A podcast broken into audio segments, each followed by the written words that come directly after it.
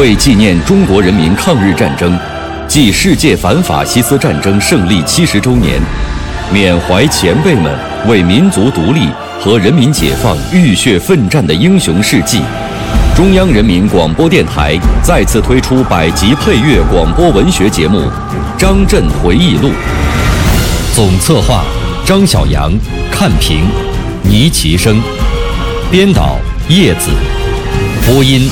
方明、雅坤，片花制作特邀王刚、胡存新，题记演播牟云，主讲李野墨，《张震回忆录》由解放军出版社出版。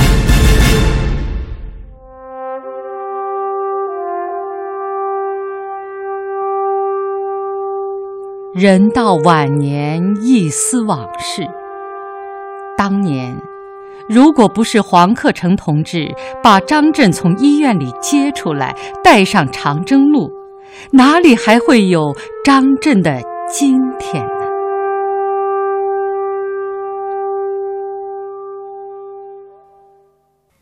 一九三四年一月，我们再次东进福建，军团主力直攻闽中重镇沙县，守敌卢兴邦是个山大王。只有两个团。蒋介石为了稳住他，委任他为新编五十二师师长。攻城战斗开始之后，我五师实行坑道爆破，几次攻城未果。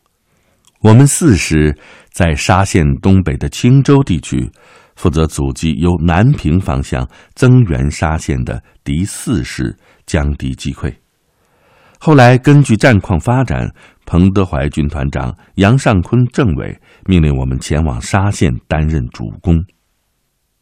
二十五日拂晓前，我十团利用五师原来挖的坑道，一举爆破成功，突入市区，转入巷战，消灭了顽抗的敌人，部队缴获颇多。我们还利用缴获的卢兴邦与蒋介石联络的密码发电。要求蒋介石火速空投物资增援沙县，蒋介石果然中计，空投了大量的军装、弹药、食品和钞票。战斗已经结束了，还在不停的空投，真不愧是我们的运输大队长。攻城的时候，姚哲参谋长与我带着一名通讯员，随第一梯队攻入城内。我们走下城墙。向城内搜索前进。当姚参谋长指挥部队继续向纵深发展的时候，突然从小巷子里冲出一个敌人，用大刀砍中了姚参谋长的脸部。通讯员迅速拔枪将敌击毙，但是姚参谋长已经倒在地上，满脸是血。我们立刻将他送到市医院，经急救后脱险。攻克沙县的第二天呢？我们就接到了命令，要部队立即开赴泰宁。原来啊，蒋介石的入闽军在解决了第十九路军的问题之后，马上就掉过头来继续进攻中央苏区，正准备向建宁进犯。经请示军团同意，我们师在沙县休息了一天，每个人背了些盐，便昼夜兼程回师闽赣边境。先后参加了凤翔峰防御战、三溪区反击战和太阳帐阻击战，虽然取得了一些战果，但自身伤亡也不小。这个时候呢，红一方面军的番号又取消了，改称为中央红军。到了四月初，我团参加了广昌保卫战。广昌啊！是中央苏区北面的军事要地，向南经石城可直取瑞金。激战首先在广昌以北地区展开，六师十八团在这里构筑了工事，形成了碉堡群，准备坚守。我们团的任务是担任短促突击，及阵前的反击和反冲击，来杀伤和消耗敌人。第一，罗卓英。周浑元、樊松甫等部分路向我军发起进攻，在飞机的掩护下，每日前进几百米、上千米。他们吸取了以前的教训，以堡垒推进来对付我们的短促突击，一般不脱离堡垒火力点的掩护，一停下来就用预制构件做堡垒，而我们弹药少，又没有大口径的火炮，缺乏攻碉堡的能力，仗是越打越被动。半年多来的反围剿打的全是消耗战，原先缴获的子弹几乎都打光了，现有的子弹是我军兵工厂用旧弹壳翻制的，装的是土火药，打不远也打不准；手榴弹也是土造的，爆炸时只有几块碎片，杀伤力不大，数量还十分有限。面对敌人的进攻。我军的火力根本就压不住敌人的集团冲击，短促突击的行动不是在敌阵前被轻重机枪大量杀伤，就是刚刚脱离阵地就被打回来。敌人的飞机几乎擦着地面飞呀，对我军的碉堡和工事猛烈轰炸与射击，敌军的炮火也暴雨般的袭来，我们实在没有办法，就躺在田埂上。看到炸弹向左边落，就滚到右边；看到炸弹向右边落，就滚到左边。有的时候被炸弹掀起的泥土埋住，就爬出来再战。如果炸弹落在身上，那就算是革命成功了。大家的心情都非常的忧虑。为什么毛主席不来指挥我们呢？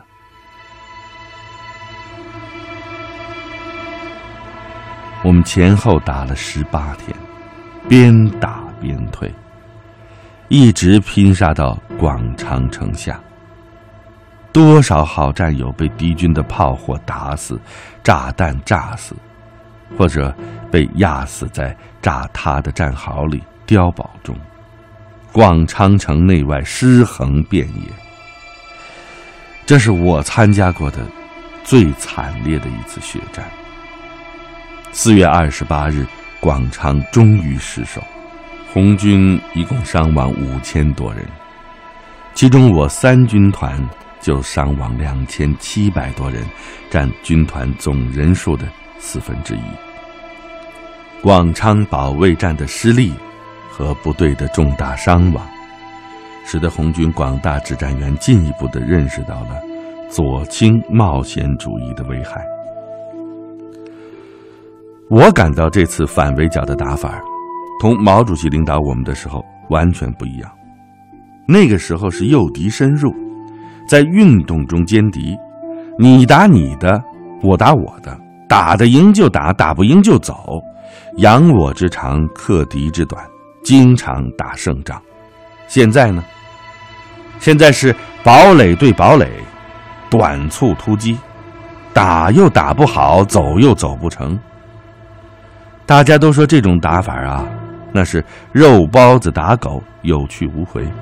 部队天天减员，骨干几乎都打光了。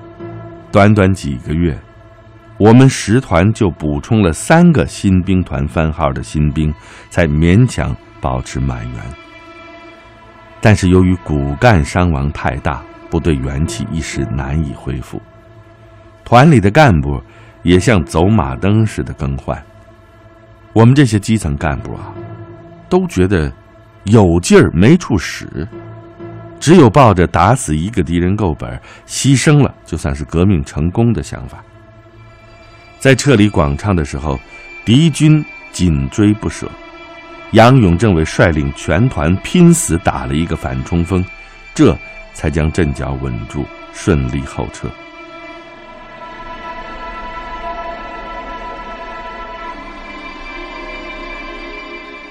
广昌战役之后，国民党军集中了三十一个师，分六路向中央苏区的中心区进攻。根据地西起龙冈，中经广昌，东至建宁、泰宁、永安、连城，南至云门岭，均已被敌占领，形势已经十分严峻了。但是我们的战略方针还是毫无变化。博古、李德始终不敢大胆的把主力打到外线去，只是机械的命令红军六路分兵进行消极的全线抵御。一开始准备让四师到西线及兴国方向实施防御。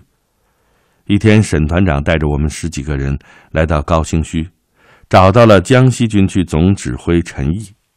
当时他手中已经没有什么兵了。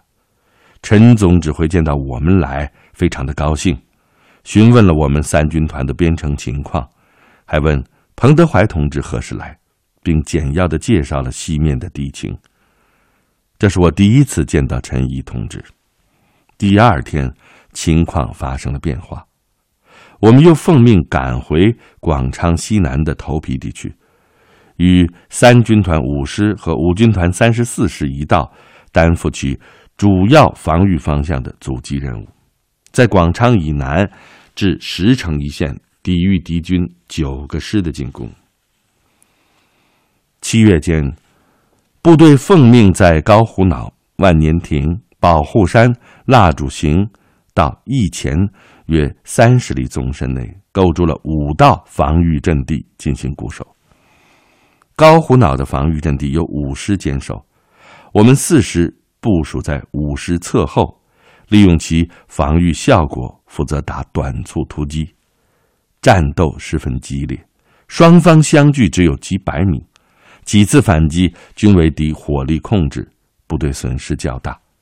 出击不成，守备又没有子弹。在高虎脑阵地前，敌人尸体不少。上级号召大家夜间摸出去捡子弹，有的敌人还没死，便叫了起来。有的战士回来说有鬼在作怪，于是我们就在部队中进行没有鬼的教育。后来敌人也加强了夜间的火力控制，让我们难以接近。就这样，我们配合五师部队。在高虎脑地区，坚决的击退了敌人三个师的轮番进攻。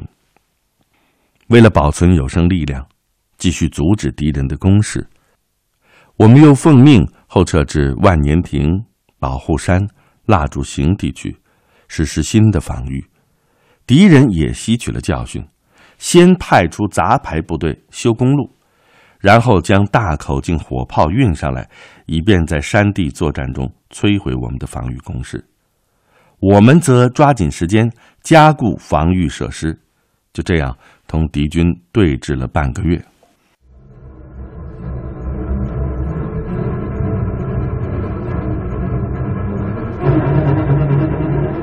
一位历经万水千山的将军的回忆，一曲中国工农红军。不怕远征难的颂歌，横空出世，莽昆仑，阅尽人间春色。他在漫漫长征路上历练了铮铮铁骨。我是蒲存昕，我是王刚。您现在收听到的是百集广播纪实作品《张震回忆录》第二章《红军岁月》。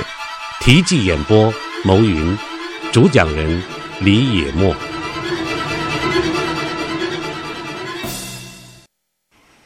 八月二十八日，敌军集中了七个师的兵力，在二十多架飞机和近百门火炮的支援下，向万年亭、保护山、蜡烛形发起了全线进攻。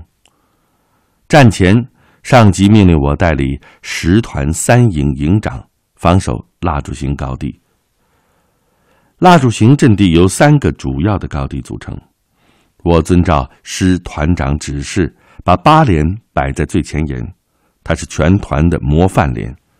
八连的阵地跟敌军只隔着一条小山沟，敌人那边喊吃饭、换哨、修工事的声音都可以听得清清楚楚。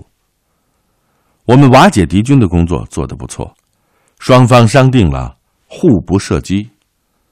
当敌人的督战队蓝一社上来了，有可能向我军进攻的时候，他们就朝天鸣枪，引起我们的注意。由于连年战争和敌人的封锁，根据地里没有延迟，部队指战员身体都非常虚弱。在双方前沿的山沟里有个小村子。我们还开过一次联欢会，双方都不带枪，我们杀了猪送给他们，他们用食盐和我们交换，并且喊着“穷苦人不打穷苦人”的口号。就这样，双方相持了好多天。有一天呢，突然对方阵地里传来喊声：“红军弟兄们，你们辛苦啦！我们来接防喽！”还听到修路的声响，这分明是一种暗示。我便一边命令部队进入阵地，一边报告团部请求支援。杨政委打电话告诉我，要动员部队坚守阵地，马上调给我营两挺机关枪。果然，第二天拂晓，敌军首先向我师十二团五连防守的保护山阵地发起了进攻。保护山阵地失守之后，敌军立即向我蜡烛形阵地发起了攻击。先是派飞机轰炸，并用火炮直接瞄准摧毁我们的工事。霎时间，阵地上炮声隆隆，浓烟滚滚。如此猛烈的炮击，我还从来没有见过。后来才知道，敌军用的是刚刚从德国购进的大口径重型山炮，亲测力强，命中率高。营指挥所被打塌了，电话线也断了。我爬出交通壕一看，只见敌军像蚂蚁一般的冲向我军阵地，防守最前沿的八连的攻势也被轰垮。指战员们依托交通壕奋勇还击，打退了敌军的第一次冲锋。敌人在前沿丢下了大批尸首之后，在蓝衣社的督战下，又发动了新的进攻。战斗一直持续到中午，敌军的炮火越来越猛。我决定调七连实施反冲击，便命令四号员吹号，但是他一动不动，瞪眼望着我。我意识到他的耳朵已经被震聋了，就打手势示意。他恍然大悟，举号就吹。我只看见他把号放在嘴上，鼓着腮帮子，却没有号音儿。原来我也听不见了。他干脆跑步下山，把七连调了上来。七连长是新国人，我正在向他交代任务，突然遭到敌机枪扫射。他倒在了血泊之中，鲜血溅了我一身。这个时候，敌军已经冲上我八连阵地，占领并且切断了该连通向营指挥所的交通壕。一群敌人站在八连支撑点的顶上，用驳壳枪朝里面射击，情况万分危急。我马上命令七连实施反冲锋，他们立即跳出交通壕，冲了过去。但是遭到了敌侧射火力的杀伤。刚刚把敌人打出交通壕，自己也伤亡过半。正在这个危急的时刻，八连指战员没有辜负模范连的荣誉，他们奋勇的从工事里冲出来，与七连密切配合，把爬上我阵地的敌人消灭了。激战到下午。我营的工事全被打塌，子弹也打光了，只能凭借交通壕的掩护，用手榴弹和刺刀迎击敌人。营部通讯班也都全部投入了战斗，他们都是广昌战役后补充的新兵，许多人还不会投掷手榴弹，只有班长是个老兵。我叫大家把牺牲同志的身上带着的手榴弹集中起来，都交给班长。只见他脱掉上衣，直起身子，冒着嗖嗖的子弹，把一颗颗手榴弹投向敌群。可惜的是，这些手榴弹都是我兵工厂造的，质量太差，落地只炸成两三块，杀伤力很低。敌人上来以后，只有拼刺刀了。可是有的刺刀也不顶用，捅几下就弯了。就这样，我们同敌人反复冲杀。伤亡很大，原来有一百四十多人的八连，仅剩下了二十多人，我们随时都有被围歼的危险。就在这个时候，杨勇政委命令我营撤出战斗，转移阵地。蜡烛型战斗之后，我营撤至义前地区，同兄弟部队一起构筑工事，阻止敌人向石城进攻。这是保卫中央苏区首府瑞金的最后一道屏障。敌军在占领万年亭、保护山、蜡烛行之后，集中兵力继续向义前扑来。双方在义前大道和义前河两侧山地展开了激战。我团正与当面敌军交战，突然右后方响起了枪声，于是沈团长叫我带一个连去支援。我们走了不多远，就看到从山沟里上来一百多人，他们哼着红军歌曲，大摇大摆的走过来。我一眼就看出来这是化了妆的敌人，便下令狠狠的打，很快就把他们击退了。战斗中，我右臂中弹负伤，加上又发疟疾，团部把我送到后方医院治疗。不久，即听说我们的防务交地方兵团接替，三军团主力已经从石城撤退，向于都方向集结。有一天，师政委黄克诚来医院看望伤员，一见面就点名要我跟着他回前方。当时我的伤口还在化脓，我担心拖累部队，有点犹豫。黄克诚用不容置辩的口气跟我说：“你的脚能走，回前方也能养好伤。”许多重伤员都羡慕我们能够回部队。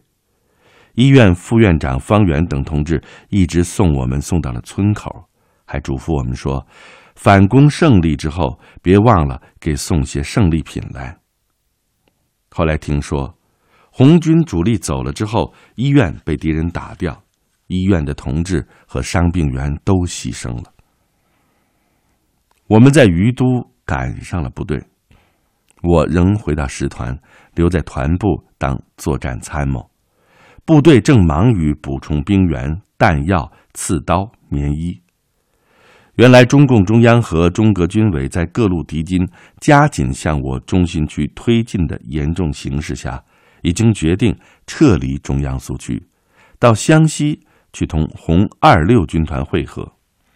由于这个决定极端保密，我们这些人只听说要进行反攻，根本不知道要放弃中央苏区进行战略大转移。很多年以来啊。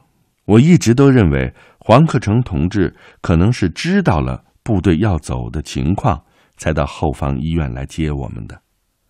可是近年来看他的自述，才知道他当时也不知道真情，而是从中央领导同志的讲话、文章中判断的。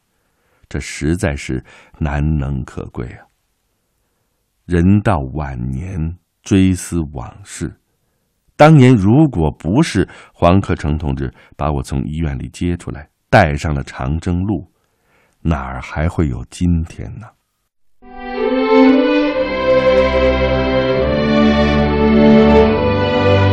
庆典版张震回忆录今天就播送到这里，配乐额尔德尼齐木格，总监制王球，节目编辑制作叶咏梅、邢小春。